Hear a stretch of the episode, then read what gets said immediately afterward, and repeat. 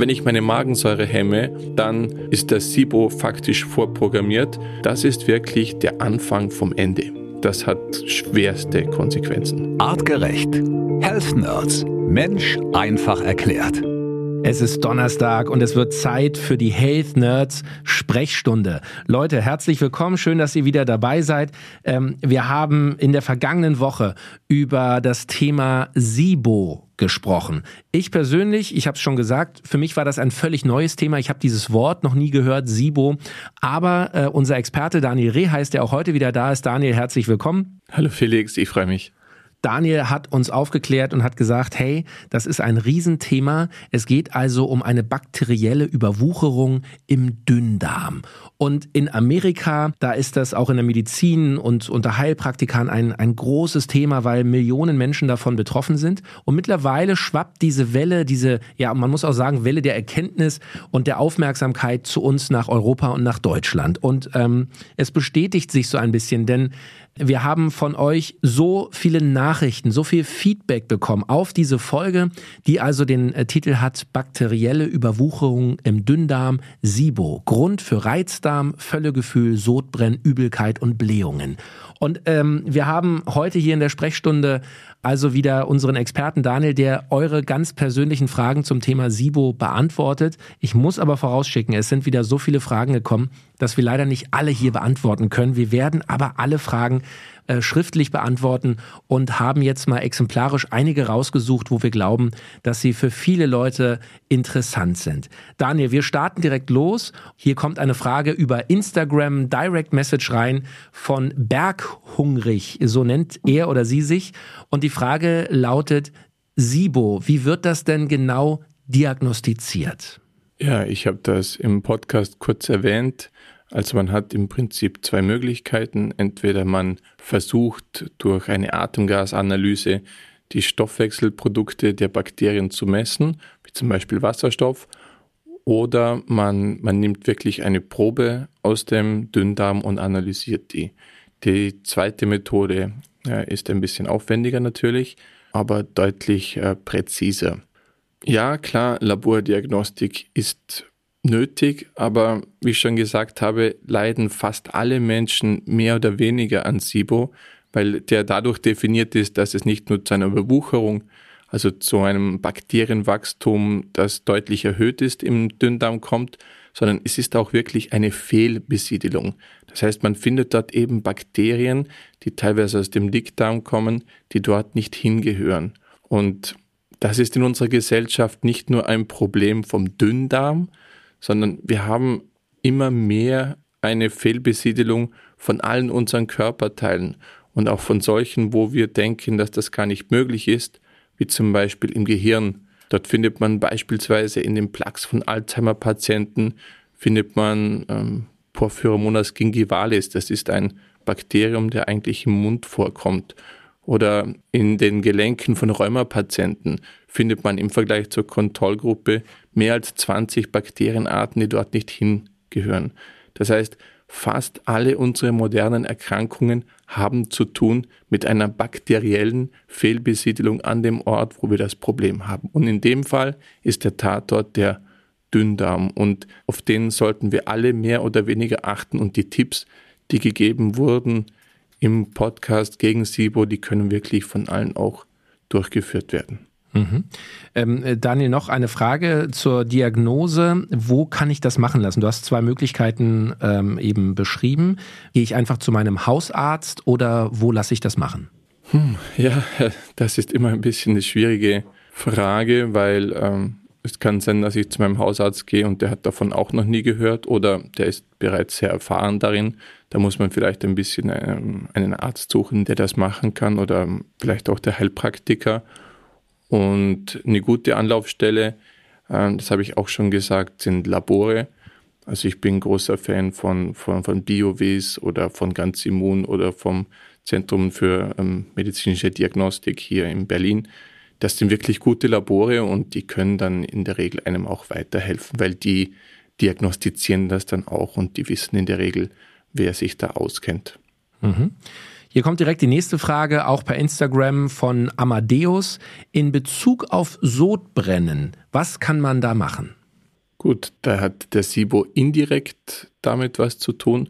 Natürlich kann durch diese, durch diese Überaktivität der Bakterien entstehen Gase und diese Gase drücken nach oben und dadurch kann Sodbrennen gefördert werden. Das heißt, der SIBO ist eine Ursache für das Sodbrennen, aber so die klassischen Risikofaktoren für Sodbrennen sind das Essen von Nahrungsmitteln, die schnell durch den Magen durchgehen und hauptsächlich kurzkettige Kohlenhydrate enthalten, also so klassisch ähm, Nudeln essen mit wenig Gemüse oder viel Brot mit äh, wenig Beilage, dann alle zuckerhaltigen Getränke, Zucker an sich, Alkohol ist einer der Risikofaktoren und natürlich Rauchen. Also wenn Menschen denken, ihr Sodbrennen loszuwerden, ohne dass sie nicht auf süße Getränke äh, und Rauchen verzichten und den Alkohol auf ein notwendiges Minimum reduzieren, dann, dann wird das nie funktionieren. Das sind so die üblichen Sachen. Und natürlich, wie bei SIBO auch, der Stress. Stress hat, ähm, wenn er zu lange dauert, wenn das nicht nur ein kurzfristiger Stress ist, alle langfristigen Stressfaktoren, sei es bei der Arbeit, sei es in der Beziehung, ähm, sei es im Alltag, die verschlimmern solche Symptomatiken immer. Vielleicht noch ein ganz kleiner Abstecher. Es gibt ja so Medikamente, ich erinnere mich auch an eine große Fernsehkampagne, ähm, wo man so ein Dragé schluckt oder so eine Tablette äh, nimmt, wenn man Sodbrennen hat und dann räumt das den Magen auf. Ist das empfehlenswert oder bringt das eher alles durcheinander? Das ist eigentlich ein nicht empfehlenswertes Medikament, weil das sind die sogenannten Protonenpumpenhämmer.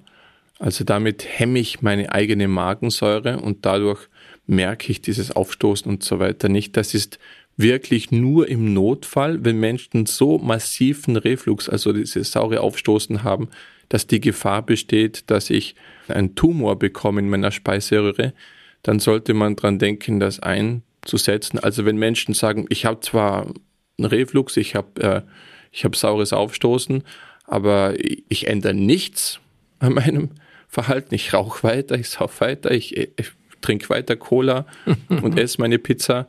Dann sollte man vielleicht dran denken, sowas einzusetzen. Aber wenn ich meine Magensäure hemme, dann ist das SIBO faktisch vorprogrammiert, weil ich brauche diese Magensäure, um auch äh, Bakterien im oberen Teil gering zu halten, um die Verdauung anzuregen und, und, und. Das heißt, wenn ich meine Magensäure hemme, das ist wirklich der Anfang vom Ende. Das, das hat schwerste Konsequenzen.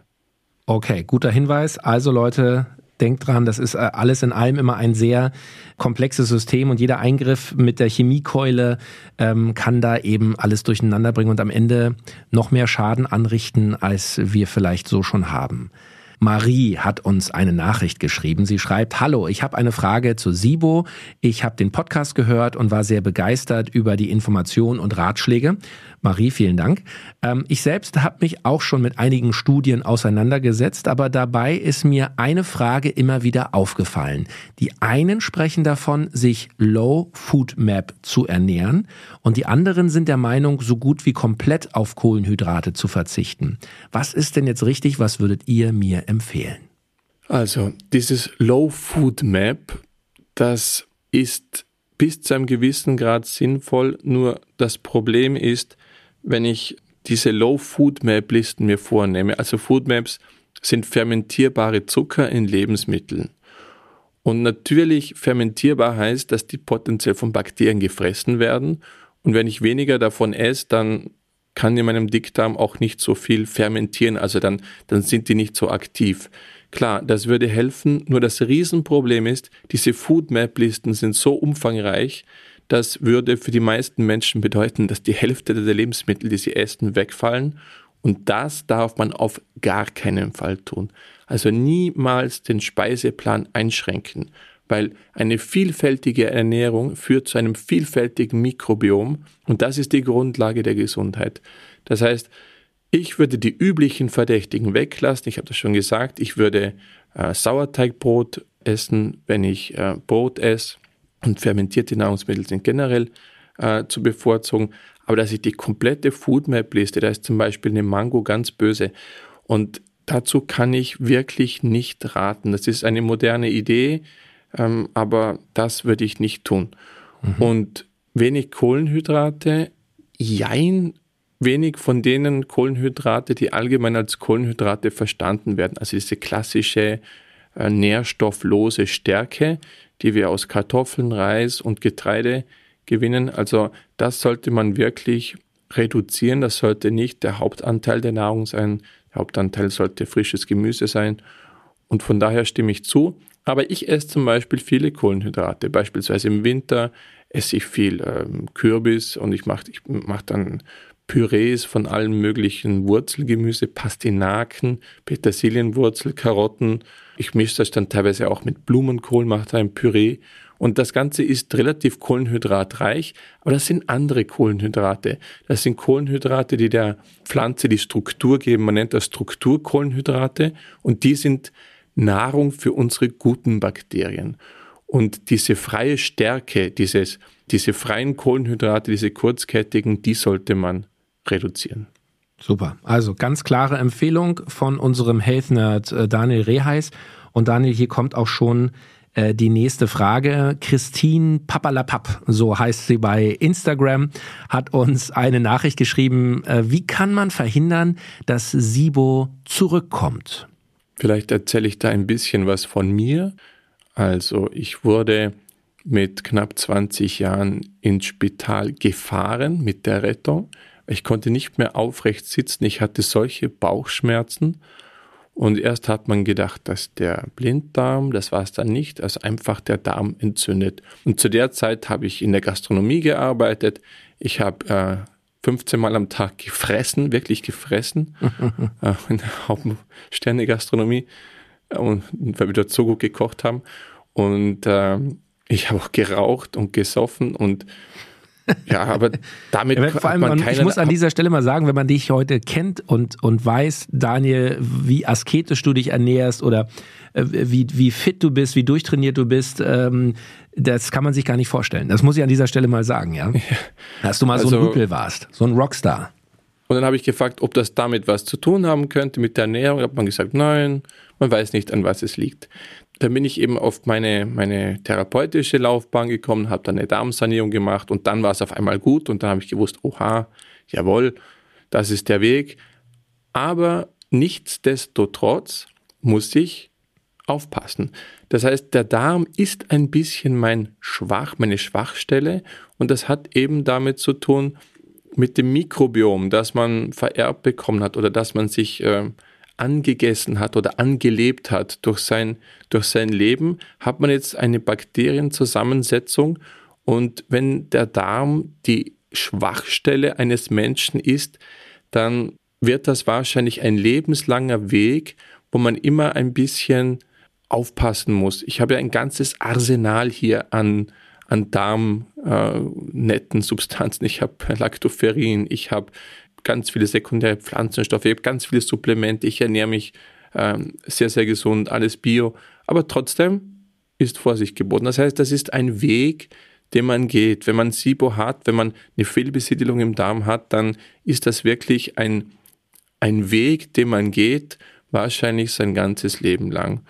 Und ich werde irgendwann mal, wenn ich die Möglichkeit habe, eine Stuhltransplantation machen.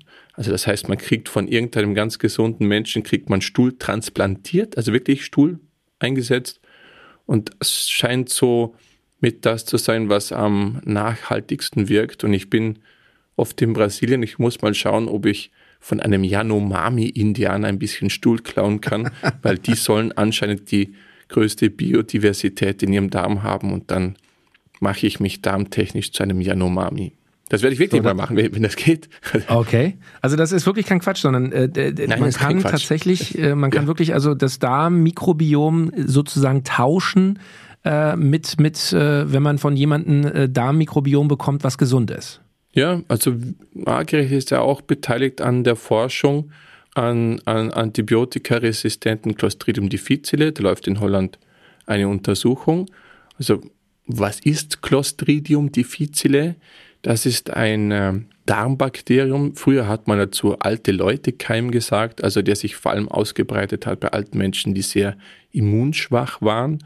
Und dieses Bakterium ist durch Antibiotika-Einsatz und durch unsere moderne Zivilisation hat sich das ein bisschen mutiert, angepasst und jetzt ist es viel aggressiver und äh, teilweise antibiotikaresistent. Und in dieser Klinik, wo jetzt Lactoferrin getestet wird, ob man das gegen antibiotikaresistente Keime einsetzen kann, das ist in, in Holland an der Universität in Leiden.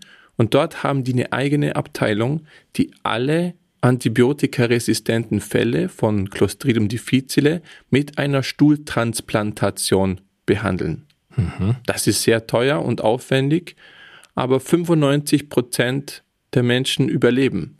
Und in Deutschland ist das gar kein Thema. Also nicht gar kein Thema, aber die meisten Menschen, die solche antibiotikaresistenten Clostridium difficile Fälle haben, die machen einen Leidensweg durch und sehr, sehr, sehr viele sterben tatsächlich.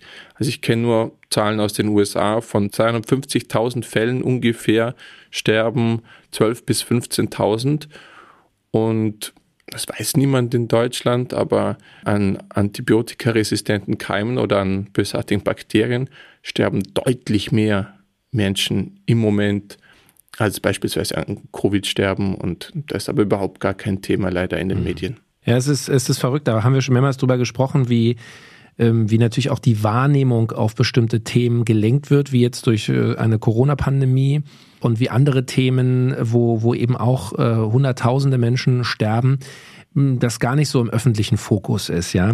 Gut, das würde jetzt ein bisschen zu weit wegführen von unserem Thema SIBO und der Sprechstunde hier bei den Health Nerds, aber ähm, nichtsdestotrotz äh, spannend, dass äh, ja ihr jungen Wissenschaftler äh, solche Themen natürlich im Blick habt. Hier kommt direkt die nächste Frage, die ist etwas länger, etwas komplexer. Uli hat uns geschrieben per E-Mail über die Kontaktseite auf artgerecht.com. Sie schreibt, ich selber habe Anfang dieses Jahres die Diagnose SIBO bekommen. Dem geht eine Leidenszeit von mehr als 30 Jahren voraus. Ich bin 50 und weiblich. Im Podcast sagt ihr, die Gründe für SIBO wären vor allem in unserer heutigen nicht artgerechten Ernährung zu suchen. Ich selber ernähre mich mein Leben lang gemüsereich, ohne Fertigprodukte, viel Bio, backe mein eigenes Sauerteigbrot, esse kaum Zucker, also das volle Programm. Trotzdem, die Gründe für SIBO sind vielfältig und oft in einer verminderten Darmmortalität zu suchen. Es ist wahnsinnig schwierig herauszufinden, was die Gründe für SIBO sind. Ich habe schon so viel versucht, aber werde die SIBO trotzdem nicht dauerhaft los. Ein bisschen Ernährungsänderung und Oreganoöl greifen hier zu kurz. Mit Oreganoöl hat sich so mancher schon sein Mikrobiom komplett zerschossen. Das ist wirklich ein sehr scharfes Zeug. Also ich persönlich würde davor eher warnen. Aber trotzdem, euer Podcast gefällt mir. Ich bin ein großer Fan. Liebe Grüße, eure Uli. So, das war jetzt eine ganze Menge. Daniel, wie können wir ähm, der Uli hier eine Antwort liefern? Ähm, was sagst du dazu? Ja, vielleicht kurz zum Oreganoöl. Also, das Oreganoöl hat sehr viele sekundäre Pflanzenstoffe, die antimikrobiell wirken.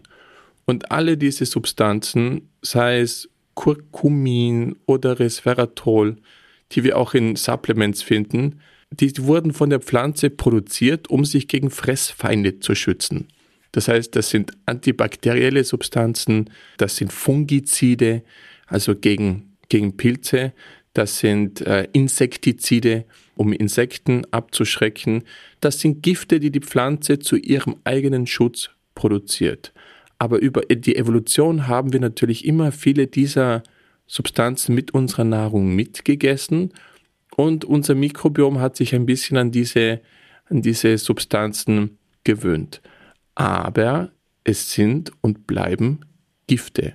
Und jedes dieser Gifte hat seinen sogenannten hormetischen Wert. Und der hormetische Wert ist derjenige, wo die optimale Dosis erreicht wird. Und wenn das dann mehr genommen wird, dann kommen wir in eine Überdosierung. Das heißt, ich kann mich mit allen diesen Substanzen auch bis zu einem gewissen Grad natürlich vergiften und die kann ich auch überdosieren. Also nicht denken, oh, das ist natürliches Extrakt, da in, in, in der Brigitte stand, äh, Kurkuma ist gut, äh, jetzt, jetzt esse ich da äh, 50 ähm, Kurkuma-Kapseln. Nein, so funktioniert das nicht, sondern jedes dieser Pflanzengifte hat seinen Wert. Und das ist auch nicht für jeden gleich. Das heißt, Oregano, ja, vielleicht wenn ich wenn ich mediterranen Raum äh, lebe, dann haben meine Eltern, meine Großeltern das immer gegessen und ich mein ganzes Leben lang. Aber wenn ich in den österreichischen Alpen wohne, dann habe ich vielleicht fast noch nie Oregano gegessen. Und es gibt zum Beispiel in Afrika gibt es Menschen, die äh, Pflanzen essen, die zur Aloe Vera Gruppe gehören, die für uns hochtoxisch werden, aber die essen die, weil die haben das über Generationen gemacht und die haben Leberenzyme, die können diese Gifte abbauen. Das heißt, jeder muss ein bisschen sich an das Thema sekundäre Pflanzenstoffe herantasten, testen, tut mir das gut, tut mir das nicht gut, tut mir es nicht gut, ist es sehr höchstwahrscheinlich zu hoch dosiert oder muss ich ein anderes Präparat wählen. Also leider gibt es da keine Patentlösung.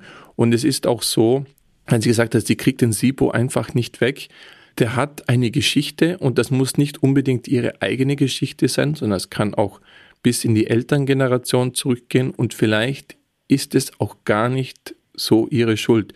Vielleicht sind Bakterien, die dort jetzt wuchern, vielleicht sind diese wirklich, und das ist gar nicht so unwahrscheinlich, ein Produkt der Landwirtschaft, der Massentierhaltung. Und vielleicht finden sich dort auch gewisse Pilze, äh, Aspergillus oder Candida in Kombination. Das heißt, das Mikrobiom ist so komplex und uns fehlen leider die diagnostischen Möglichkeiten, um bis ins letzte Detail herauszufinden, wer da der Bösewicht ist. Und es hilft nichts als ein langer Weg, wo man immer testet, wo man probiert. Und bitte nicht vergessen, dass neben Ernährung und Supplemente der Alltag, der so eine große Rolle spielt. Das heißt, ich habe das schon gesagt und ich wiederhole es nochmal, chronische Stressfaktoren, also alles, was mich permanent belastet, das produziert das äh, Stresshormon Cortison. Und Cortison kann auf lange Sicht sehr darmtoxisch sein. Und Cortison unterdrückt auch mein Immunsystem. Und dadurch kann mein Immunsystem wahrscheinlich gar nicht selber im Darm für Ordnung sorgen. Und nicht vergessen, also wenn es etwas gibt, was euch chronisch belastet im Leben, dann kann das alleine auch so einen SIBO aufrechterhalten, auch wenn man sich gesund ernährt und Oregano-Ölkapseln nimmt oder nicht oder was anderes. Mhm. Können wir der Uli empfehlen, mal Lactoferin zu probieren über einen längeren Zeitraum? Definitiv. Also bei, bei sehr hohem Leidensdruck empfehle ich immer mal äh, kurzfristig hochdosiert Lactoferrin, also mal zwei bis drei Gramm. Das, das ist sehr viel, aber das ist mal ein guter Test, um zu schauen, ob man es damit in den Griff bekommt. Was aber nicht heißt, dass es dann, wenn sich die Lebensumstände nicht ändern, dass es dann nicht wieder zurückkommt.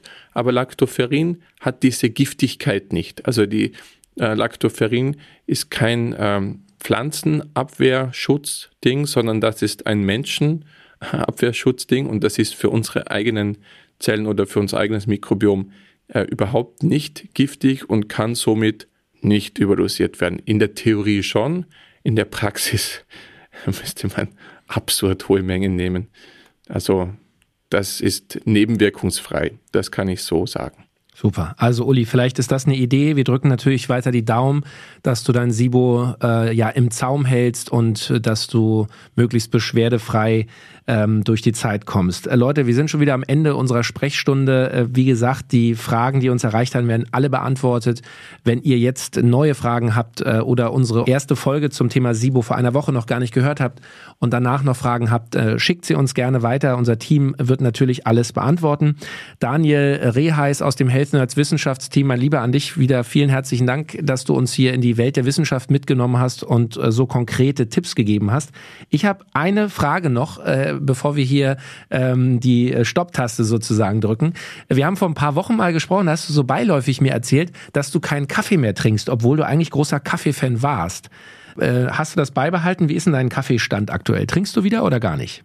Also ab und zu trinke ich schon noch einen, aber ich versuche es wirklich zu reduzieren, weil wenn man sich äh, energetisch anschaut, dann ist es so, dass man sich wie von einer Bank Geld Energie leiht, aber dafür Zinsen zahlen muss. Das heißt, man hat, äh, äh, das ist eigentlich über den Tag gesehen, ist, ist der, der, der Kaffee kein, kein Energielieferant, sondern eher ein bisschen ein Energieräuber, wenn ich mhm. den ganzen Tag betrachte. Und wie gesagt, mich haben am meisten die Studien aufgeschreckt, wo ich gesehen habe, dass äh, Kaffee die klassischen Stresshormone erhöht. Also von dem, was wir jetzt da gesprochen haben, dass wir versuchen sollten, im Alltag unsere Quellen von, von Cortisol äh, loszuwerden und dann der Kaffee das aber auch erhöht, dann muss ich wahrscheinlich sagen, ist der Kaffee an sich in einer modernen Welt nicht so ein, ein empfehlenswertes Nahrungsmittel. Ich werde dich in ein paar Wochen mal wieder fragen dazu. Ähm, das Schöne auch an der Wissenschaft ist ja, dass sie sich weiterentwickelt und dass man immer dazulernt und auch Themen nicht äh, in Stein gemeißelt sind, sondern auch mal neue Erkenntnisse dazukommen. Ähm, ich bleib bei meinem Kaffee, äh, werde mir jetzt einen gönnen, wünsche dir und allen unseren Hörern einen äh, schönen, erfolgreichen Tag. Leute, bleibt gesund, was auch immer ihr macht und vor allem bleibt uns treu. Bis zum nächsten Mal. Dankeschön. Ciao, Felix. Der Mensch im 21. Jahrhundert. Wohin hat uns die Evolution geführt?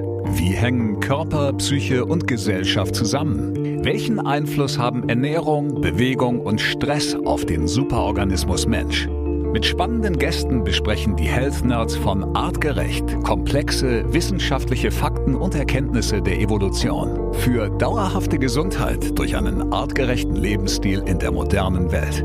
Mit praktischen, sofort anwendbaren Tipps und cleveren Lifehacks. Health Nerds. Mensch einfach erklärt.